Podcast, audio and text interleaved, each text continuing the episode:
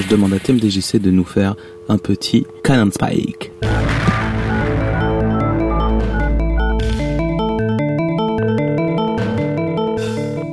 Bon bah salut tout le monde, c'est TMDJC en direct de Nantes aujourd'hui, bah oui parce que je, me déplace comme ça, je, je, fais plein de trucs, alors vous pourriez vous dire que j'ai plus ou moins été euh, viré par l'équipe locale parce que le toasty de la semaine dernière c'était vraiment n'importe quoi.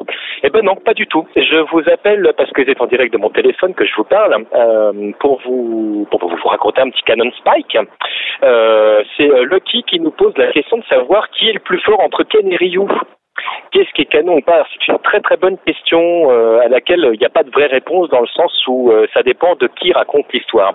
Grosso modo, de la part de Capcom, ce qui est plus ou moins canon, c'est de mettre en avant le fait que euh, Ryu a plus ou moins un potentiel qui est illimité, donc qui serait le plus fort des, Street Fighter de son niveau. Alors je dis de son niveau parce que au-dessus de Ryu, nous avons des personnages comme euh, Gookie, comme Guken, comme Oro, comme euh, Gil ou comme Seth qui sont considérés en fait comme des euh, des personnages plus ou moins supérieurs de la part de, Capcom, Bison bien sûr également, euh, en fonction de alors en fonction de qui raconte l'histoire, Capcom USA ou Capcom Japon, on n'a pas exactement la même version, mais bon, on va pas rentrer dans cette polémique que vous connaissez déjà plus ou moins. Alors la question est, est-ce qu'on peut à un moment considérer que Ryu est plus fort que Ken? D'après Capcom, la réponse est plus ou moins oui. Mais si jamais on regarde objectivement en fait euh, les faits, on peut se rendre compte que Ryu passe son temps à s'entraîner constamment, donc vraiment euh, il, est, sur le terrain constamment, il ne vit qu'à travers le combat. Alors ce n'est pas tout à fait le cas de Ken, parce que Ken a une vie de famille, euh, il a même une entreprise qu'il dirige plus ou moins euh, lointainement, mais enfin il le fait quand même.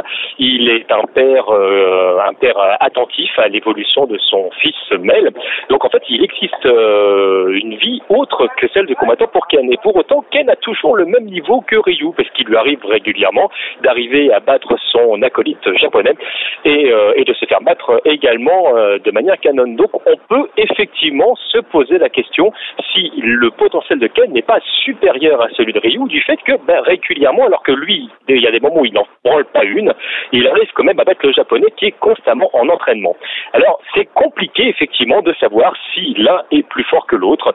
On pourrait dire de toute façon que si jamais on un petit peu imaginer tout ça, euh, Ryu représente un petit peu le Japon euh, ancien, parce qu'il est donc japonais de, pure souche et qu'il a un côté très traditionnel dans sa façon d'agir et que Ken représenterait un petit peu le, euh, le Japon moderne dans son sens, dans le sens où il n'a pas trop de respect pour euh, pour la, la génération un petit peu plus euh, ancienne et que bah, qui représente un petit peu parce que Ken qui est considéré comme un américain, je vous le rappelle, est trois quarts japonais quand même dans l'histoire, donc en fait il a quand même un, un sang japonais qui est quand même euh, très très prononcé, euh, qui fait du karaté pareil, qui est en kimono pareil, etc. Donc il a un petit côté euh, Japon euh, plus moderne. Donc est-ce que le Japon ancien est plus fort que le Japon moderne ou vice versa C'est assez compliqué de d'émettre un avis là-dessus.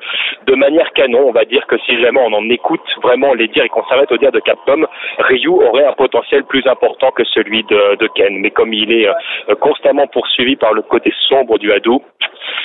Est-ce que c'est une bonne ou mauvaise chose? Là, nous ne nous aventurerons pas plus loin.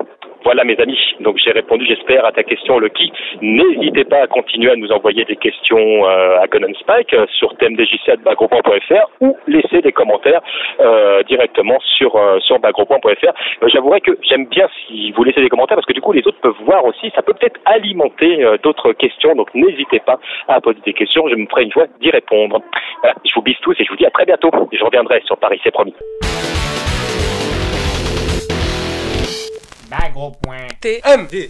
Bagro.com